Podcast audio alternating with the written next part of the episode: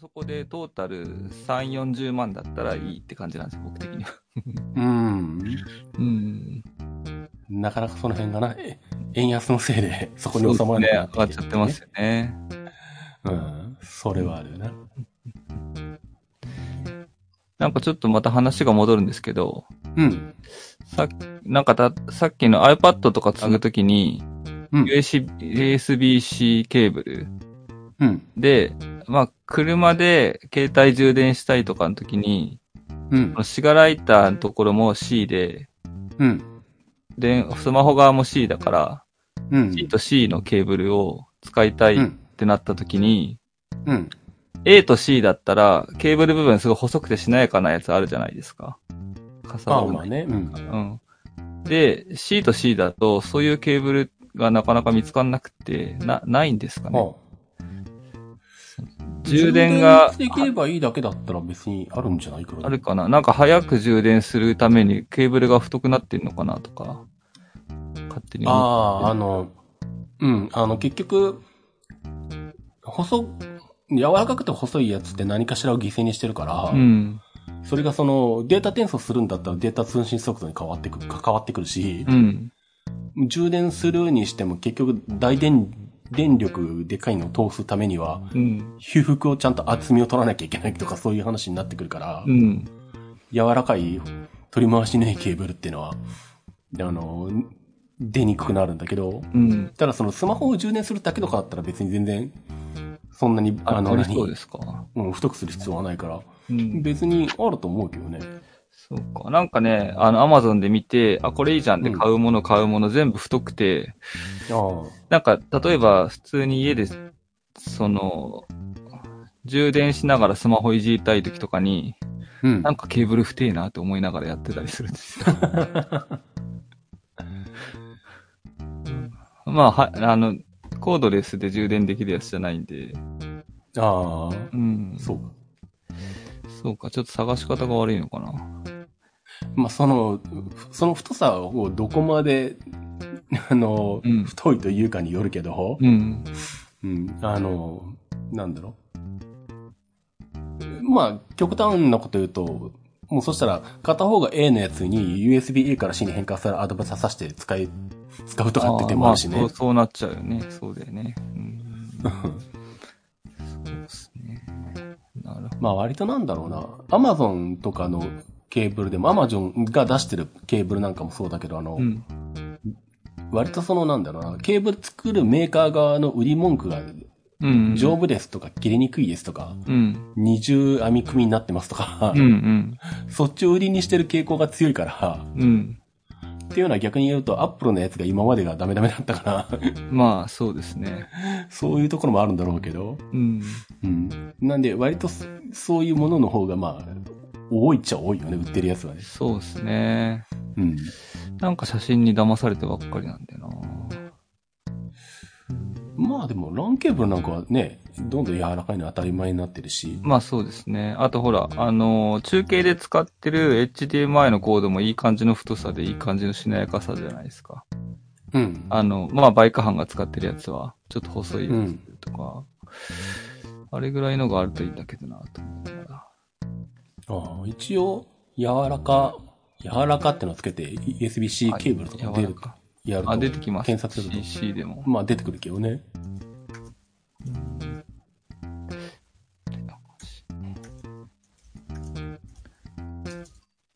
柔もうら多かい分し。これ僕5、ご6回失敗してるんですよ。 あ、そうなの買っては硬い、買っては太いみたいな。なんかあー布のだで巻いてあるやつはちょっとまだ、またダメだな、みたいなとか。あ、布で巻いてあるとまあ、あんまりね、うん柔らかくはないよな。うん。シリコあンの。なんか本当だ。柔らか、いや、さすが、でも検索ワードが思いつく思いつかないってすごい違いますよね、やっぱね。 そうか。柔らか入れたらまあまあ出てくるじゃないですうか。んうんうんそうなやつが。うん。 出るとなるほ思う。ど。う。うんん。でもなんかその今柔らかで USB-C しで検索して、うん。くださいね。その最初の Amazon の1段目に出てくるやつは、あんまり柔らかいけど太そうですよね。ああ、まあね、太そうに見えるです、結構、うんちょっと上から1、2、3、まあ4段目ぐらいになってくると、あ、でも太いな。やっぱ A と C のやつは細いのありますよね。うん。 B と C だと意外と太いのがやっぱ多いんだな。やっぱ CC で、うんあの、本当に細くなってると、うん。あの、よく見ると USB2.0 って書いてあるもんな。 ああ、そんなのもあるんですか。あるよ。C で USB2.0 とか。うん。その辺はね、やあっぱりの、うんちゃんと読まないと、3.0じゃない、3、まあ3.2じゃないとかそういうのがあるからね、あー普通に。電気屋で売ってるやつでも。なるほど。じゃあ別にあと何ワットまでとかっても当然変わるし。が、ソケット側を、やっぱり A のやつを買って、AC でやった方が、 探しやすいのかな。まあ、ただそのなんだ、まあ、シガーソケット側が何ワット給電なのかわかんないけどう、ん。早く充電できるああっていうそっかことを考えそのたら C のじゃないと。画面を、ナビも、ナビでとつけながら充電したいって言ったら、ある程度、やっぱり速度がないとダメですよね。ん画あ面なナビを使いながら充電したいって言ったら、うん。ナビでの消費電力よりうん。充電する方がいっぱいないといけないってことなんですもんね。あ、そのスマホをナビにしてるってことか。あ、そうです、そうです。そうですいや、その程度の使い方でや、ったら大丈そんな夫。まあ、アンドロイドだからよくわからんけど、それは。iPhone とかでやってる限りはそんな気にするほどのではな消い費電力はないけど、アンドロイドはもうその、機種による。その機種によって変わっちゃうからな。はいはいはい。うん、チップの消費電力とかによって変わっちゃうからなんとも言えないけど。うん。うん。なるほど。難しいな。やっぱりなんかいいバランスって難しいですね。うん。なるほど。了解し。まあでもちょっと柔らかをつけて検索して良さそうなのを探してみますわ。そうだね。うん。うん。そう逆にだからなんだ、USB-C。うんそう。あの、何かしらこう、新しいものを買うと最近もう全部 USB-C になってくるじゃん。うん。で、さっきのその、インスタ360でも、初代の X1 はマイクロ USB だったけど、うん。あの、X3 に買い替えたら USB-C になってたりとかしてて、うん。で、そうすると、あの、なんだ。あの、最初のうちは、そうなんだ、USB-C は余ってて、まあ、あの、USB-A とマイクロ B とかが、だいたいこう、うちの中で使う本数が多かったんだけど、うん。だんだんこう、比率が変わってきて、気がついたらなんか USB-C が足りなくなってき て、みたいなことになって、うん。で、最近はもうあの、しょうがないんで、必要な時はこの CC ケーブルを Amazon で買ったりとかするんだけど、うん。やっぱその辺あの、うんあれだよね。あの、だんだんちょっとずつあの、侵食され CC の需要の方が高くなっているよね、家の中でもね。あでもその CC 買うときは、なんかメーカーとかこだわったりしてます、その時入れてきたやつで決めてますフィーリングで。 メーカーっていうか、まあ用途によりけりで、なんか例えば、僕だったらとりあえずアンカーだったら安心かなみたいなのとかで買っちゃったりするんですけど。あーまあまあ、その辺買っとけば安全パイなんだけど、うん。あとはなんだ、その、それがなんだ。インスタ360充電するんだったら、正直もう、その辺に転がってるやつだったら何でもいい。充電できれば何でもいい。うん。で済むし、うん。それを MacBook Pro 13インチを充電したいだったら、うん。 60W 充電とか対応しなきゃいけないし、うん。あともう iPad Pro にも常に挿しとくんだったら、まあやっぱ、それなりの電力供給できるやつじゃないといけないし、みたいなうん。話になってくるから、結局何に繋ぐかによって変わってくるよね。ああ、それは、だから、毎回、いろいろ、ななんていうんですか。その買うときに、うんあり、あ、これは何用と思って買うってことですか。まあ少なくともその、なんだ、値段も変わってくるのか60ワット給電うん、もちろん値段も変わってくるし、きあの、給電能力が高ければ太くなるんだけど、ううん、ん。だから、iPad で使う前提、まあ、例えばなんだ、あの、旅行先で iPad Pro を一晩中つないでうん充電させながらこう使うつもりとかだったら、あの、何も考えずに安いっぽいの買うと、うんあの朝になったらずっと刺さってんのに減って、充電減ってんじゃんみたいなことが起こるんで。 ああ、特に俺の場合はあの iPad をあの、何デジタル時計代わりにしてずっとつけてるから画面を。うん。そうするとあの、何その辺の安っぽいので給電能力の低い USB-C ケーブルで繋いどくと、ずっと AC アダプターに繋がってても、気がついたら100%から減ってんのよ、一晩の間に。うんだからなんかさっき僕がナナビ使いながら給電したらって言ってたのも、うんその状況になったら嫌だなと思って言ってたのうもん確かなんですけど、うんだと、まあ、あの、ちゃんとそれなりに、その、給電能力は気にしないといけない。そうすると、まあ太くなってくるってことですよね。うん。まあ、ただ、その、そもそも車側のその、なんだ、うん。市側から出てるやつが、まず何ワットあるのか。ああ、ただ今、その CC の太いコードでやってる分には別に減ったりはしないんで、ああ。普通に給電できてはいるんですけど、うんうん。ななんか太いからこうごわうんごわごわして嫌だなみたいな、そういう感じ。るほどね。うんなるほどね。うんうん。で、それが例えば60ワット対応してるんだったら、うん。あの、柔らかくても60ワット対応してるっていうのもある買っとかないと、うん。今より給電能力下がる可能性があるし、ああ、なるほうど。ん。シガーの方が20ワットしかそもそも対応してないんだったら、別に60ワットあっても意味がないわけだしょかうがら、20ワットで対応してればいいしってうん、う。いうんのは考えなきゃいけないからね。ちゃんとやろうとすると大変ですね。なんか USB-C になったおかげでね、余計複雑化してるっていう。 ね。う考んえることがたくさん出てきてめんどくせえっていうことになってんだけど。そう。なるほそうなんだよ。うん。ど。なんかコード問題で言うと、あの、うん。サンダーボルトの四角い時代のサンダーボルトサンダーボルト2まで2かなうん。うん。の時に買ったケーブルで、今でもハードディスク繋いでるんですけど、うん。あの、掃除するときに Mac の本体の裏、確かなんかアダプターつけて繋がってるんですけど、うん。あの、USB-C の形のサンダーボルトに。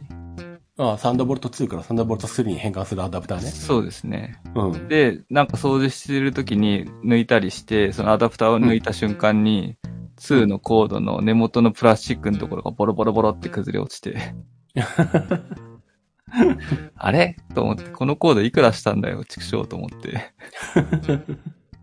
な泣きですよ、泣き。って言っても、サンダーボルト2ケーブルってもう何年使ってんだぐらいな感じだよ何年ね。使ってんでしょうね。だから、相当昔だよ2017で、何年もうアダプターつけたってことは、その前サンダの、ーボルト2がついてたのって2015年までだもん。ノートで言うと。ああ、じゃあ14年、13年ぐらいに買ったのか。10年経つのか。じゃあ壊れてもしょうがないか。それはしょうがないよ。あうんあただその、外付けハードディスクのクレードルがサンダーボルトで、 うん。それで繋がってんですけど、サンダーボルト2かう。ん。ただそれってもう、なんていうのあの、まあ、うん USB3 にすればいいんだけど、うん。そんな買い替えるほどのもんでもないな、みたいな。 そうか。うん。そこまで速度も、ハードディスクがついてるから、うん。速度もいらまあ。ないいし、うん、うん。 180出ればいいだけだから。あ、ちなみにうちにあの、うん。お客さんがいらないって言ったんで、もらってきた、あの、3.5インチの USB が4個入る、いああの、ハードディスクケースっていうのが転がってるんだけど、うん。 使うそれ。あ、あの、使います。 USB3.0? うんえっと、えっと、4個入るうん USB3.0 で、うん。もう3.5インチのハードディスクがこう、うんむき出しの状態で、ま、正面から刺さる。4, 4つ刺さるっていうああ、いいですね。うん。で、USB3.0 一本で、まあ、Mac なりに繋がるんだけど、うん。別にそいつを4台でなんかレイドができるとかじゃなくて、うん単に、あの、はい。 4台バラバラに認識するっていうああやーつ、。それ欲しいです。 あじゃあ、はい今度送るかなんかするわ。あははありがとうございます。これヤフオクに出しても確か値段つかねえだろうなとか思いながらどうしようかなって思ってずっとほったらかしになってたんだけど。うん 使いますわ。なんか今5個入るやつ使ってるんですけど、うんそ。れがなんかあんまり調子良くないんで、あ、そうなんだ。うん。それをちょっとその4個に切り替えて、うん5個入るやつと、そのサンダーボルト2の2個刺さるやつと、うん1。個刺さるやつうん。にハードディスクがついてますね。そうか。うん。だからちょっとその辺を整理してうまくやっていきたいと思います。うん。ああちょっと前に動作確認した時は一応ちゃんと動いてたはず。 あー、じゃあ、ぜひぜひいただきます。あ、じゃあこれは後で送っとく。はい。ありがとうございます。ラッキー。なるほうんその、あと今、その、もう一つ困ってんのが、うん。その SSD のうん。 M2 の、今、現実的に買える金額って僕的には2テラまででうん。 2万円ぐらい。うん。 4テラだと5、6万になっちゃうじゃないですか。そうだね。うん。それで2テラを2枚持ってるんですけど、うん。そのムービーのす、その編集をするときに、うん。 4テラ1枚に、こう、仮想的にするってできるんですかね。レイドみたいなことで。あのー、Windows だとそういうことができるソフトがある。あー。なるほど。SSD の場合はそう簡単にレイドとかができることはない、ね、ならないんですかあのー、いや、別にできないことはないけどう、ん。 4テラの SSD より高いと思ったもん、それが。 そっちの方が。ああ、そ、そんなんなっちゃうのなんか、ハードディスクだったら、その、例えば今言ってた4発みたいの入れて、うん。その、レイド何番とかで組めば、うん。それ1個として認識するみたいなことになるじゃないですか。うんうんそういう感じではないんですかうん。まず、なんだ。M2SSD だけが入る、うん。その、まあ、ケースというのそれが複数入るケースっていうものがないですよね。ない。ないですよね。うん。に、ニーズがない。うん。あれはあくまでそうなんだ。ハードディスクを何本か挿して、レード5なり、うん10なりとかしたいから、で、そういうニーズが世の中にたくさんあるから、安くあるわけで、ううんん。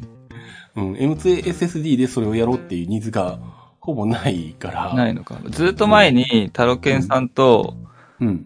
あの、ムービーの、あの、うんなんかショーに行ったじゃないですか。ああはあはあテープとか見に行った時。うんフィルムのテープとか見に行った時。あの時なんか M2 の、うん。あの、カードが4枚入るケースっていうのがあったんですよね。ああ、そうだっけ。うん。だけど、それからもう5、6年経ってるけど、その後が何も出てこないみたいな感じで、やっぱ使う人いないんですかね。あのーなくはないんだけどっていうか、一応それ探してみたんだけど、うん。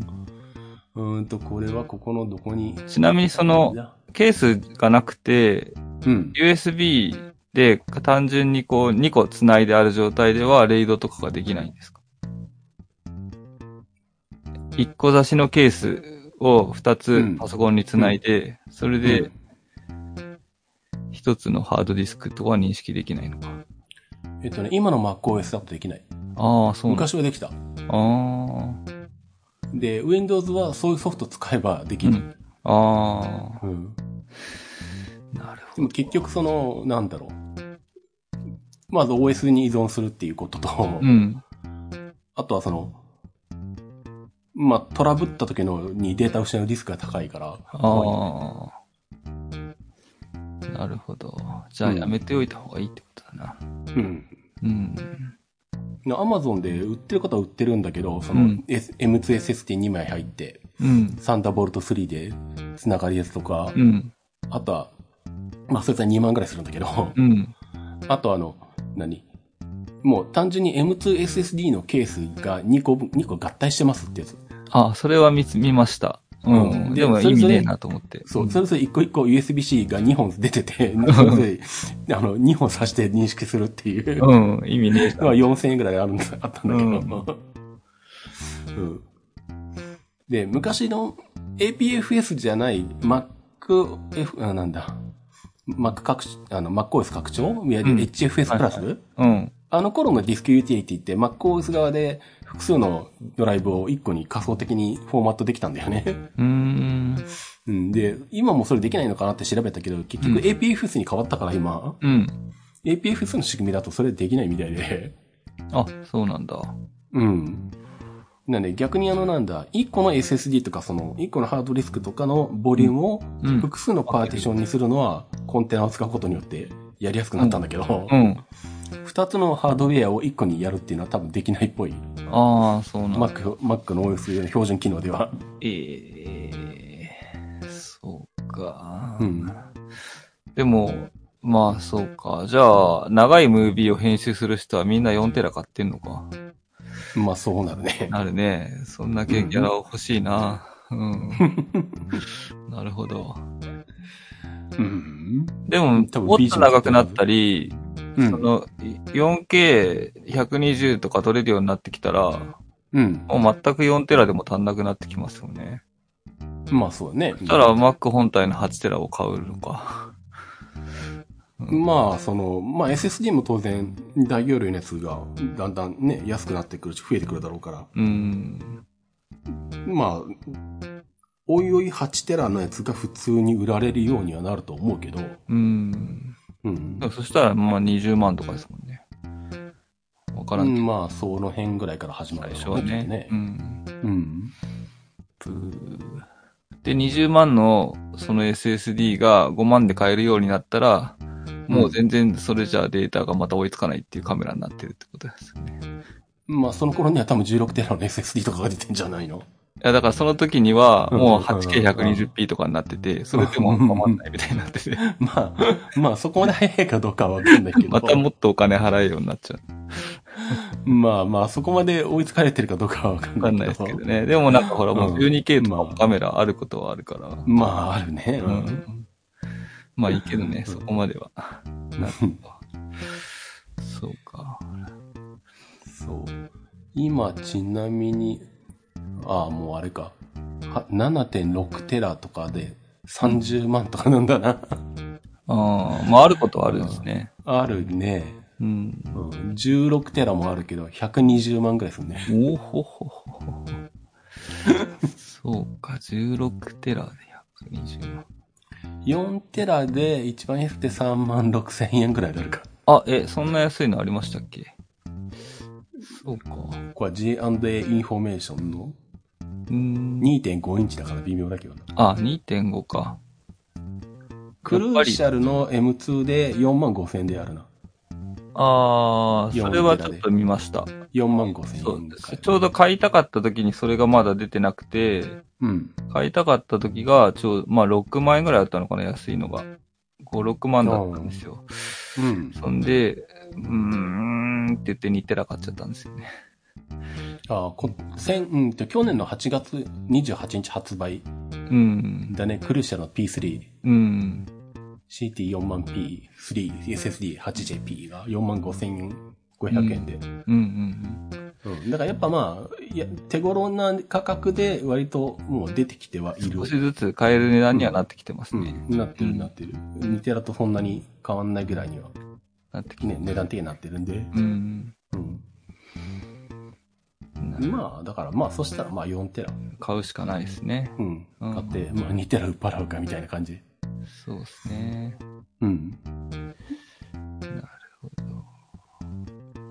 だってあれだもんね、俺のところにその何、お客さんがこの何、ちょっと早めに、まあ、ちょっと早めにっていうかなんだ、うんと、4、5年ぐらい前に iMac、4、5年じゃないな、3、4年ぐらい前に、まだ iMac の27インチがあったけど、SSD 化されてなくて、うん。外付けで SSD 使っ、を、えっ、と、起動ディスクにして、えっ、と、M2 を外付けにして、起動ディスクにして、うん。あの、まあ、使ってた人が、まあ、最近 Mac 自体を買い替えたとか、うん。あとはなんだ、調子が悪くなったから、SS 自体を買い替えたとか、で、うんそうすると、それまでお客さんが使ってた SSD がうちにこう集まってくるんだけど、うん。で、まあ、だいたい経年劣化してるから、書き込みがなんか遅いとか不安定とかいろいろあったりはするんだけど、うん。うん。そんな関係で、うちにそろそろその M2 の、あの、初期の1テラが、あの、集まりつつあるっていう 感じに今なってて。あなんかあっちこっちに M2 の S、の1テラがあるんだけど。あ。確かに僕も M2 の1テラ1枚を壊れましたわ。う。うんん。なるよね。うん。うん3、4年、早いと3、4年で壊れるもんね。うん。なんだよと思って。ただあの、SATA、そう2.5インチのうん。 SSD はまだ壊れずに、結構使ってんな。なな5、6年経つのかな。うん。あ、そうなんだ。そうん。れ読み書き速度とか遅くなってないのいや、もともと500しか出ないから、500で出てますね。あ、500出てるんだ。うんへえ。うん。だけど、500ギガしかないから、ああ、うん。そうか。うん。1テラのはもう壊れちゃって、今2テラが2枚か。うん。そう、結構だから SSD、まあ2.5インチでも、す2.5インチの、まあ割とちょっと前、5、6年前のとかやのやつだと、やっぱりうん。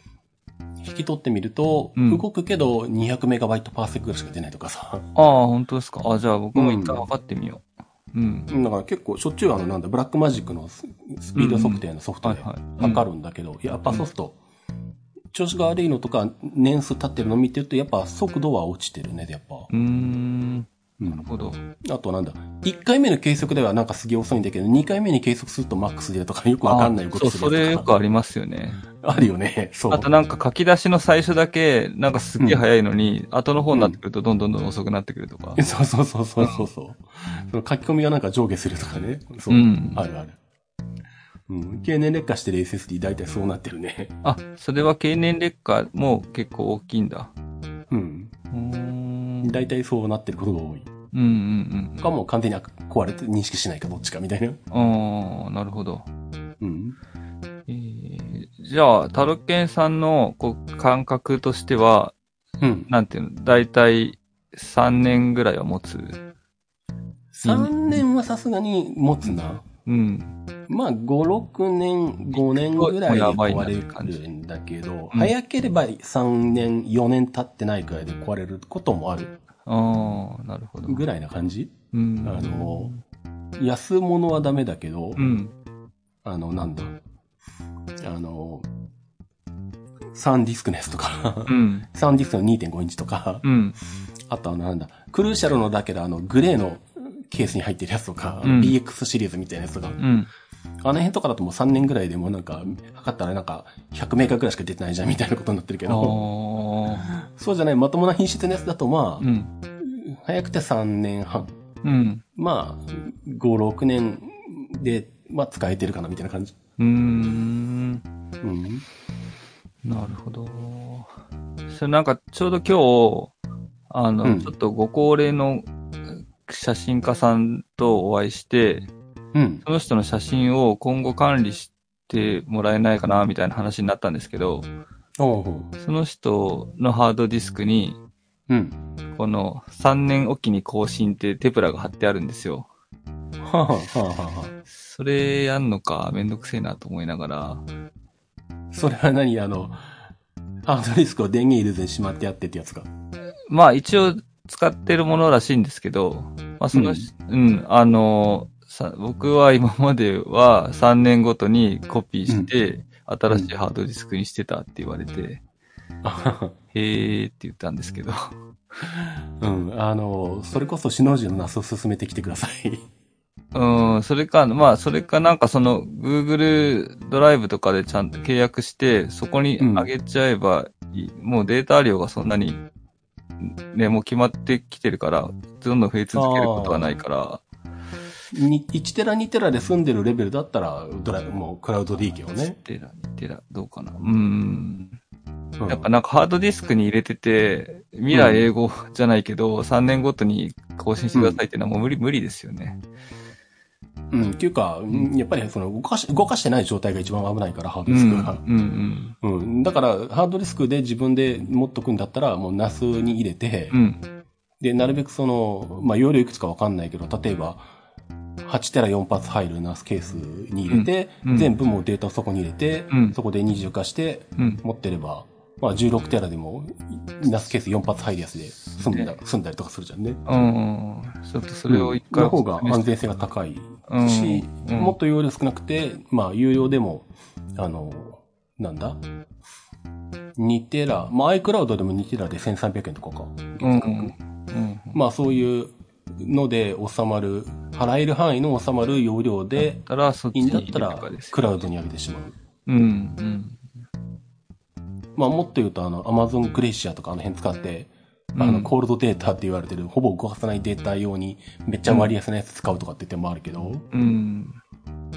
まあ、なんかまあ、その人がもしお亡くなりになった場合に、うん。その写真を使いたいっていう人が来て、うん。で、僕が窓口になって、じゃあその写う真んこれですねって渡すみたいな。ああそういうことになんないかなっていう話なんですけど。うん。それは、もうお金をもらって業務としてやんのそうですね。まあそうなるよね。うん。だからもう、なんだろう。もうじゃあ、この先、もうその方が例えば亡くなった後10年間はやりますよ。いこの金額ですよってもらっといて、10年間責任持って管理するみたいな話だよね、きっと。ああ、なるほど、うんなるほど。うん。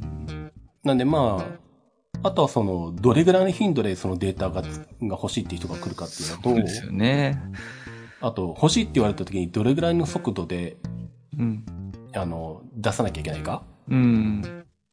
まさにその、何ずっと取っといて滅多に使わないデータっていうのを、コールドデータって言うんだけど、うん。凍らしてるみたいなイメージで。うん。で、そのためにその、滅多に動かさないんだけど、でも保管は必要だっていうのを向けにやってる Amazon のクラウドサービスが Amazon グレシアってやつで、うん。あの、単価はすごく安いんだけど、うん。あの、保存してご、それのデータを動かさない間は単価はすごく安いんだけどう、ん。データを出そうとするときに転送料あたりいくらが高いっていうやつ。ああ、なるほど。だから、まあ、っていう写のと真を、それで、じゃあ、ここにあるから出そうっていう時に、うん利用する人から利用料をもらって、それがその金額と折り合いがつけばいいってことですよね。プラス、んえっと、一番割安のサービスにすると、うん。データを取り出すのに、確か2日くらいかかる。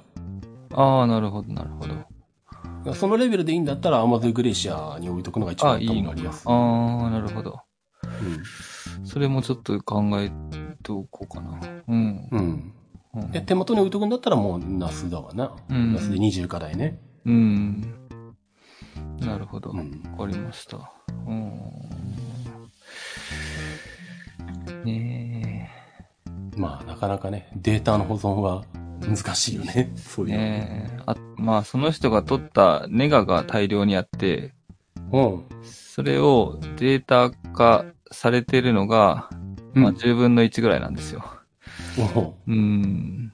だから、でもデータ化はもう無理だよな、本人がやらないとな。うん。スキャンしてデータにするっていうのが、業者に頼んだらすごい値段になっちゃうんですよね。ああ、そういうことか。うん。うん。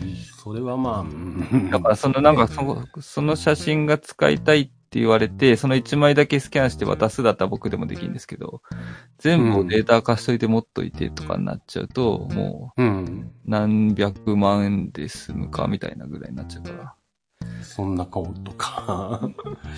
ああ、それは難しいな、なかなかね。ねちょっとそこを今考え中ですね。かといってネガのままで置いといたら置いといたで劣化してくばっかりし。そうなんですよ。で、ネガが昔のだからビニールのシートに入ってるんですけど、うん。ビニールのシートに入ってると、もううんネガどんどん、あの変、なんていうんだ、化学反応演。出してちゃうもんねそう。そうそう。だから紙で挟まなきゃいけないんですけど、ああ、紙なんだ、ちゃんと。酸性紙っていうの、中性紙っていうの。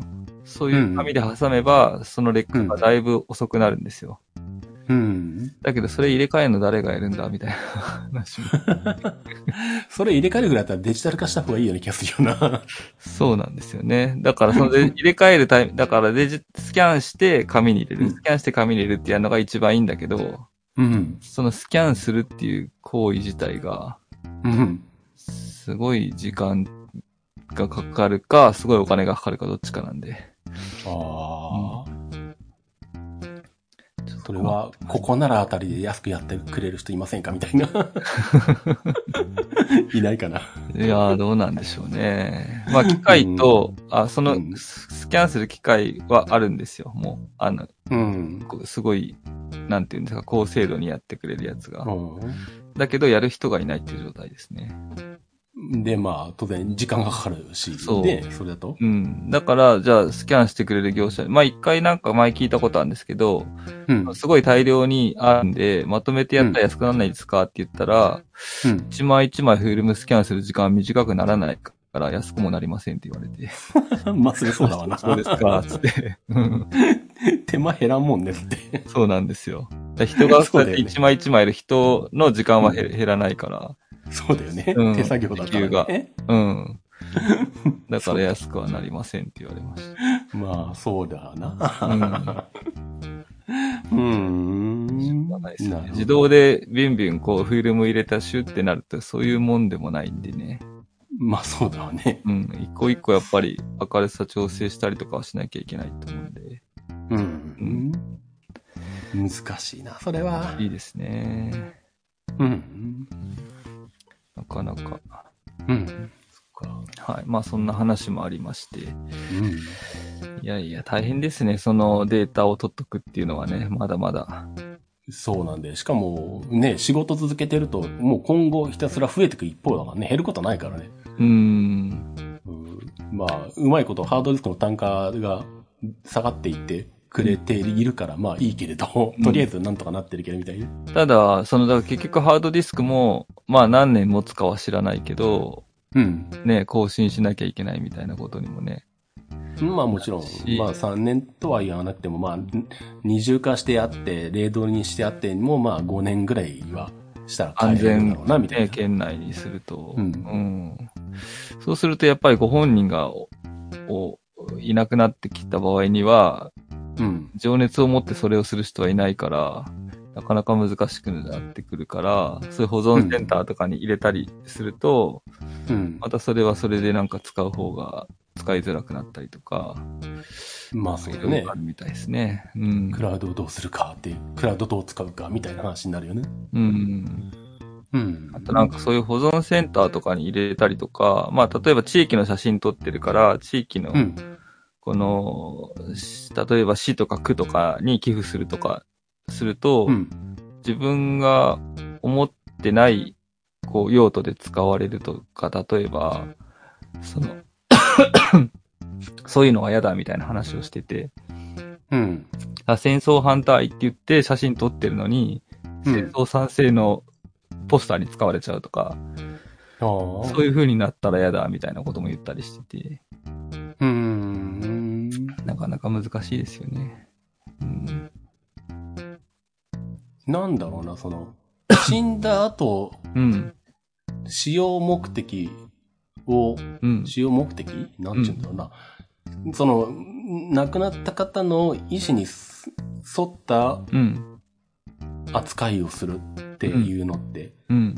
まあ一番頭に浮かんだのが、その、臓器提供するかどうか、みたいな感じだなと思ったんだけど。うんうんうん。だからそういうのみたいに本人の意思としてこういうことはしてほしい、こういうことはしないでほしいっていうのに沿ってうん管理してくれるサービスっていうのがいいよね、そうするとね。そうですね。そうすると、イコール身内ってなっちゃうんですよ、今ね。まあ今んとこは身内でやるか、うんその信頼できる誰かが個人的にやってやるしかね。ないけど、まあそれが将来的にサービスとして生まれるのかどうかわかんないけどさ。うん。うん。でも結局、そのいろんな人が関わると、僕も最近あった被害としては、うん。このなんていうか、ある企業から仕事を受けて、うん。えっと、これは社内のプレゼン用なんで、そんなに画像処理とかしなくていいですよって渡したものが、うん。なんかホームページのトップ画面になってるみたいなことがあったりして、ああ。その、なんとか部署のなんとか課の人は、そのつもりで受け取ってんのに、デザインチームが写真見ていいなって言って使っちゃったみたいな、ああ。いろんな人が関わるともうそうなった時に止めようがないですからね。まあ後で見つけた時にはまあクレームつけるけどうん。まあ、そこの会社の内部の管理の問題だもんな。そう。だから、自分の意思の通りにっていうふうにはもう、ならないですん。ね。そうやっていろんな人が関わっちゃうとね。あ、でもひょっとしたらその辺がう、ん。ぎゅ急にあの、話がはい。技術的なところに飛ぶけどう、ん。ブロックチェーンとか NFT とかで解決される可能性はなくはないけどね。えー、そういう使い方もできるんですかいや、多分、あの、まあ、NFT って今のところはあれじゃん、そのデジタルデータに対してこれは本物ですよとかって証明をしてるっていううん。ことぐらいで使われてるんだけどさ、うん。要はデジタルデータの中、そこの中にその、これはこういう使い方はできます、これはできませんっていう権限設定みたいななんか、うん。あの、フォーマットを与え、入れ込んでおいて、うん。で、それに沿って使い方しかできないような仕組みっていうのを作り上げれば、うん。うん。うん。可能性としては、まあろ理論上は可能だろうなとは思ったんだけど、今ああ、なるほど。それを果たして思いついてサービス化する人が世の中に出てくるかどうかは知らないけど、 うん。僕アメリカのベンチャー企業とかそういうことやんないのかなんか今、結構 YouTube が流行ってるから、うん。音楽は著作権がだいぶ厳しく管理されるようになってきてるじゃないですか。まあね。うう。ん。そういう風に映像とかもなっていくかもしれないですよね。まあっていうか、まあ、ううんん。管理されてるっていうか、うん。その YouTube とかあの辺の大手のところでは、その自動的にこう、著作権の侵害がないか自動でチェックができるっていううんシステムで処理できてしまうっていうことが一つと、あとは逆にサブスクリプションでもなんか、ただではないけれど、聞き放題って扱いになっているから、うんそもそも一個一個あたりの単価っていうのがフラッとしてるっていうのと、うん。まああとは音楽の場合はデータ量が少ないから、うん。自動処理でもなんとかなっちゃうし、あの、うんうん取っておいてもそんなにその、何、容量食わなかったりとか、扱い、データとして扱いやすいっていう問題が出て、うんあるからまだ楽なんだけど、うん。だからもっと困るのは動画だよね。まあそうですよね。うん。画像よりも多分困ってくる。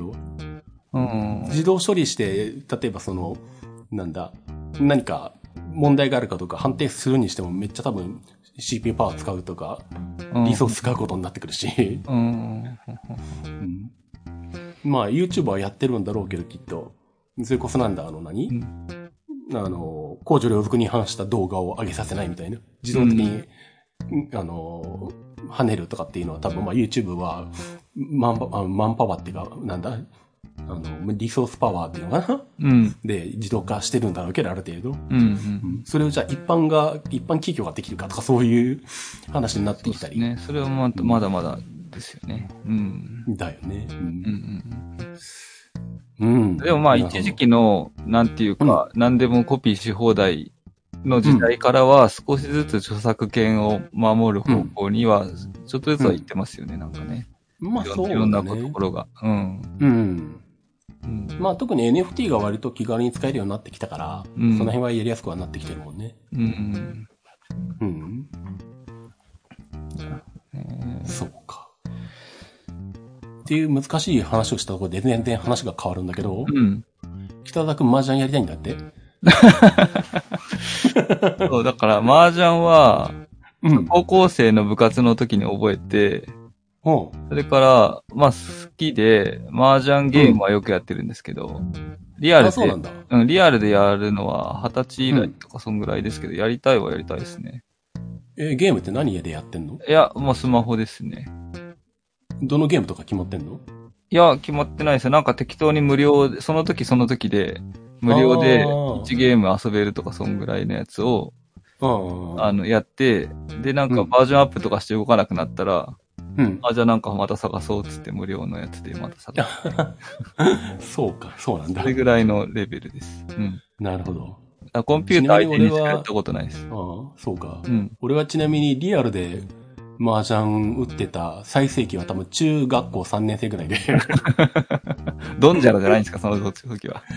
ドンジャラじゃなくてあドのンジ、ャラであの、家の隣がうん料理屋さんっていうか、飯屋さんだったんだけど、んそこの親父さんが、あの、店を閉めた後にあの、うん。なんだ、常連さんと一緒に麻雀やってたんだけど、なんかそこに呼ばれてうん教わって、うん。 その人たちと一緒にやってたんで、大人の人たちと一緒にやってたんだえけど、ー、えーでもちゃんと上がれてたんですかまあ、対等に普通にやってたよ。おおすげえな。うん。で、まあ、あとは大学の時に先輩と一回くらいやったことあるけど、うん。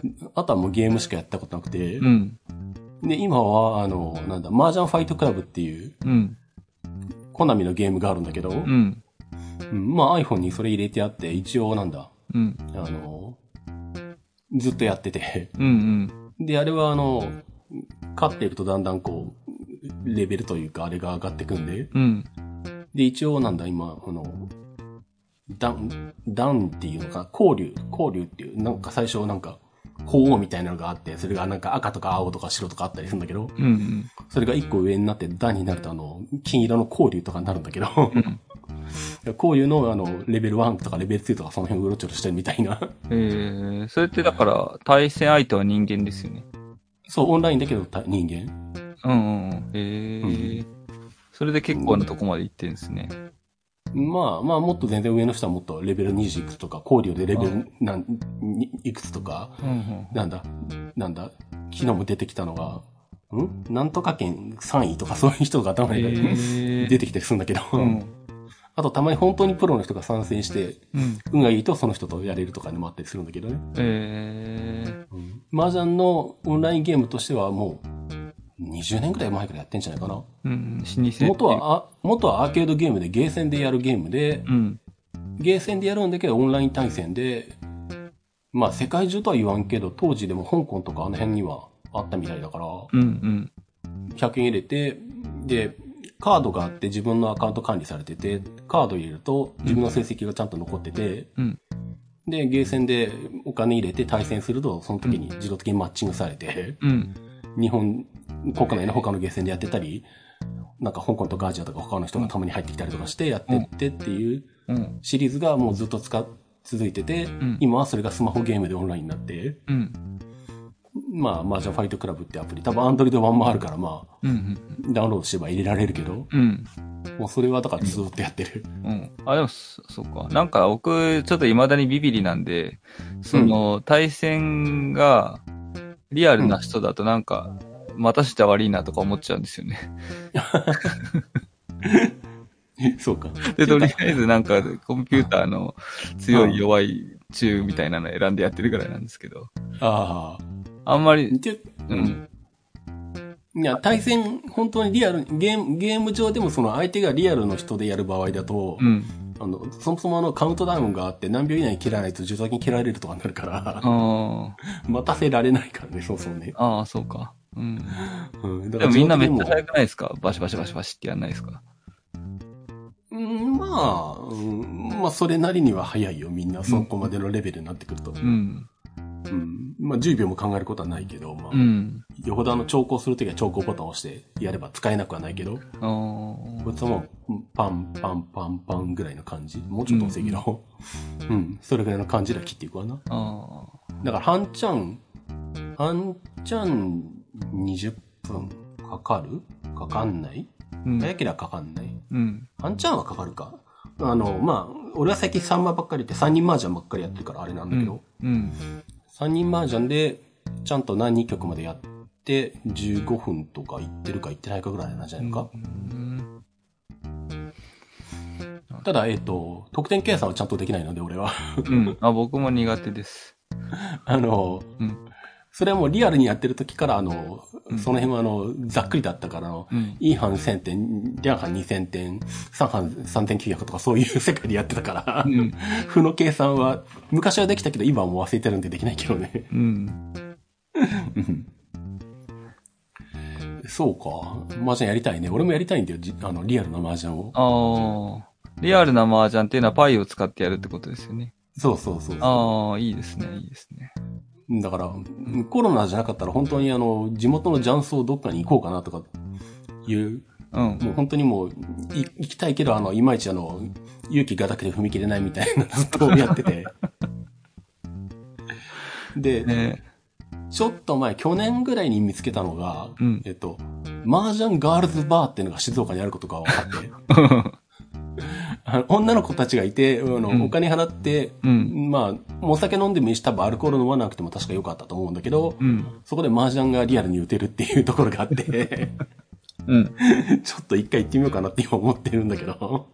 なんかマジな人がいるよりかはちょっと敷居が低そうって感じ。そうそうそうそう。ああ。そんな感じがするじゃん。ジャンソーだとなんかあの、怖いなんか人たちが落ちてたらどうしようとか、なん か、ジャンソー独特のあの、なんか、決め、決まり事とかなんかよくわかんねえしなとか思うじゃん。そうですね。うん。 そうか。それはあれか、リスナーさんを募集して、なんか、マジシャン大会やればいいのか、ああ、なんかね、えうんいいですよ。でもどこでやるかって問題もあるし、ハイどうするかっていうのもあるしな、リアルでやろうとしたら。ああ、そうですね。うん、ど、どう、そういうのなんか最初とっかかりみたいなこと、どうすればいいんでしょうね。ね4人でいやあのー揃ってどっかの雀荘に行けばいいってことなのかな。俺もだから、ジャンソーが全然わかんないからね。わかんないねその辺が全然わかんないのよ。うん。だから、ジャンソーに行ったことがある人に連れてってもらうっていう。僕はあの、いいか、昔、カレー屋さんでバイトしてた時に、もううん雀荘に出前しまくってましたけどね。 そうなの大体みんな、雀荘の行って、なんか、あそこ置いといてって言われるっていう。まプレイヤーで出前持ってって。そうか。 うん、たまにチップくれましたけど。そうなんだ。ただやったことはないんでね。そうね。だから誰かの家でやるっていう前提だったら、あの、何うん。まあ、はいぐらいはまあ、買おうと思えば何千円ぐらいでも買えるだろうから安ければ。うんうん。あとはそこのあの、こたつに4人、あの、うんこたつであの、4人囲んでやるんだったら、うんあの誰かの家でやってもいいんだけど、うん。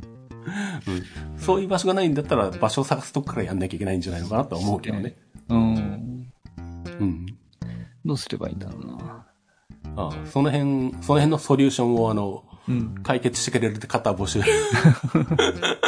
なんかあの、うちの奥さんのお母さんは、麻雀できるんで、あ、そうなん だ。まあ、ボケ防止じゃないけど、うん、うん。恒例麻雀のとこに行ってましたね。ああ、うんそうね。指先使うとね、うん、あと頭考ええるっていうのと、うん頭を使うからねんあと多分そういう高高齢な人が行くっていう、もう、なんていうんでうすん。か、行きやすいっていうか、そういう人ばっかり集まってるとこだから行きやすいっていうのか。うんううんんうん。なん、か誰が行くかわかんないような雀荘とかじゃないとこだから、そうだろうね。うん、うってん。言ってた時期もありますね。うん、そうか。うん。うん。だから、そうっすね。じゃあもう、あれですね。あの、ジャンタク持ってる人が連絡くださいって感じですね。 そうだね。はい。ジャンタクとこたつ提供してくれる方募集みたいいな。や、もう電動のクイーンガラガラガラっていうやつ持ってる人多分いますよ。全自動マージャンタク持ってる人個人で。はい はい。そこまで、まあ別にあの手でやってもいいんだけど、そこは。 いや、なんかでもあの、麻雀の映画とかうん。ばっかり見てるんで、手でやる方が憧れますよね、なんかね。いろんな技が使えるみたいな。いや、別に、できはしないけど。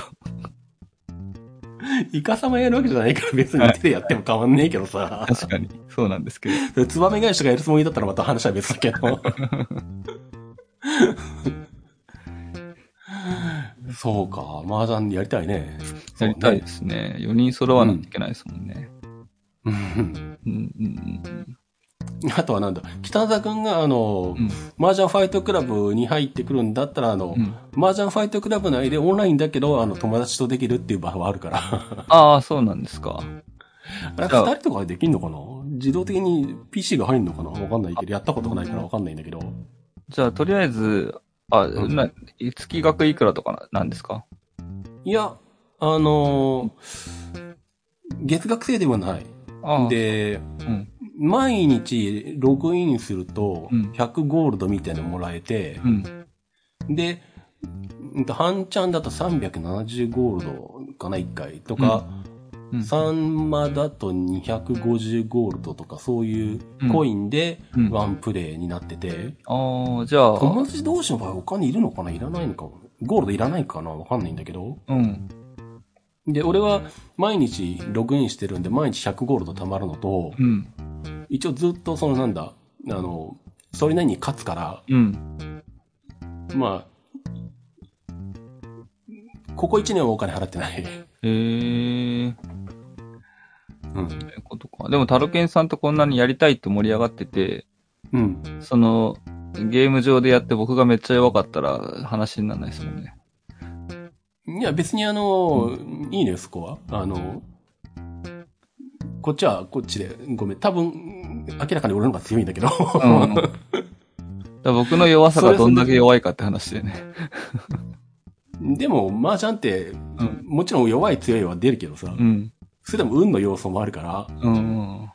うんあの、相手がレベルに関係なく、もちろん自分より強ければ本気でやんないとは負けるからあれだけど、うん。相手が自分より下だなと思っても、それはそれで楽しむことはできるはので。できるんだ。うーん。だって、極端な話じゃあ、別にもう、あの、相手気にしなくていいから、自分の手作りに専念しようって手作、手作りのあ方ーがでもいいしやってもいいわけじゃん、別うん。うに。ん。うん。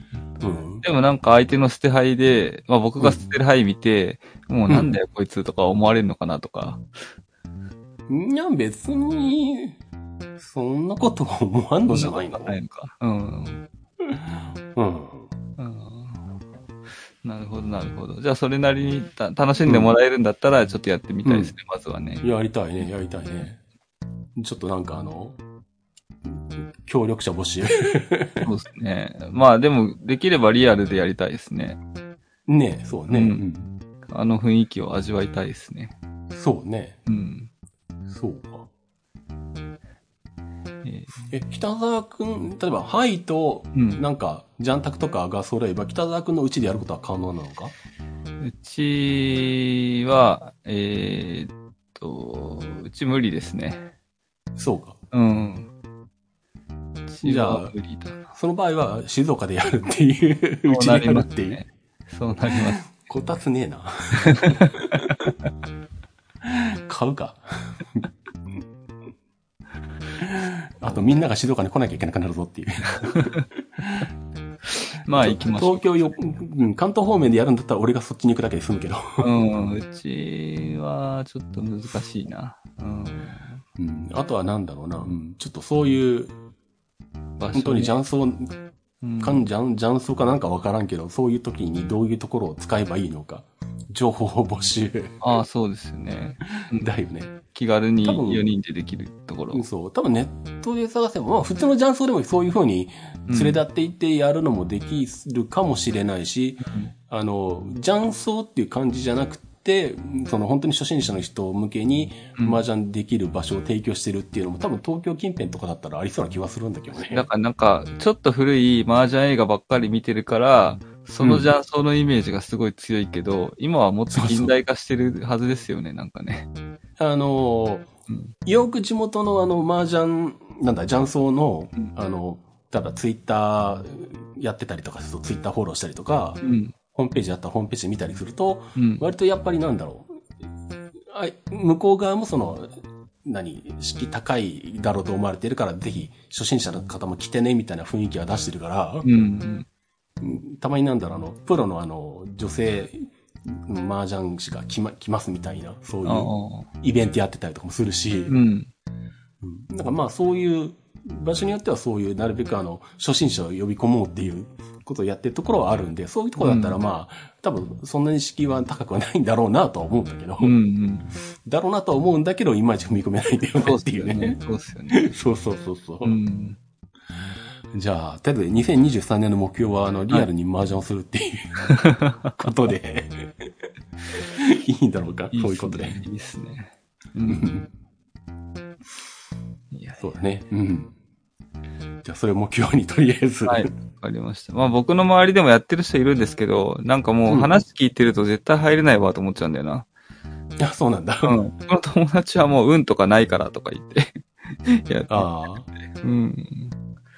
いや、まあまあまあ、その、が、ガチでそういう話し出せば、まあ、そういう話にもなるんだけど、それは。うん。うんまあそこまではね。うんでまあ、それはそれで面白いし、あの、わかるんだけど、うん。まあ別にとりあえずあの、そんなのどうでもいいからとりあえずリアルにやりたいじゃんまあっまあていうね。そうですそうですよ。そのレベルとかうんぬんとかそういう話はうん。いいから、リアルにできる環境が作りたいよね、まず。そうですね。。まずはね。うん。うん。じゃあそれを目標に、はい やっていきましょう、はい。皆さんご協力をん。ご協力をお願いします。はおい。願いします。はい。じゃあ今回はそのとこですかはい。いいですよ。はい。はい。じゃあ、ということでお届けしました。IT マイティでした。お届けしたのはタロケンと、はい。北沢でした。ありがとうございました。ありがとうございました。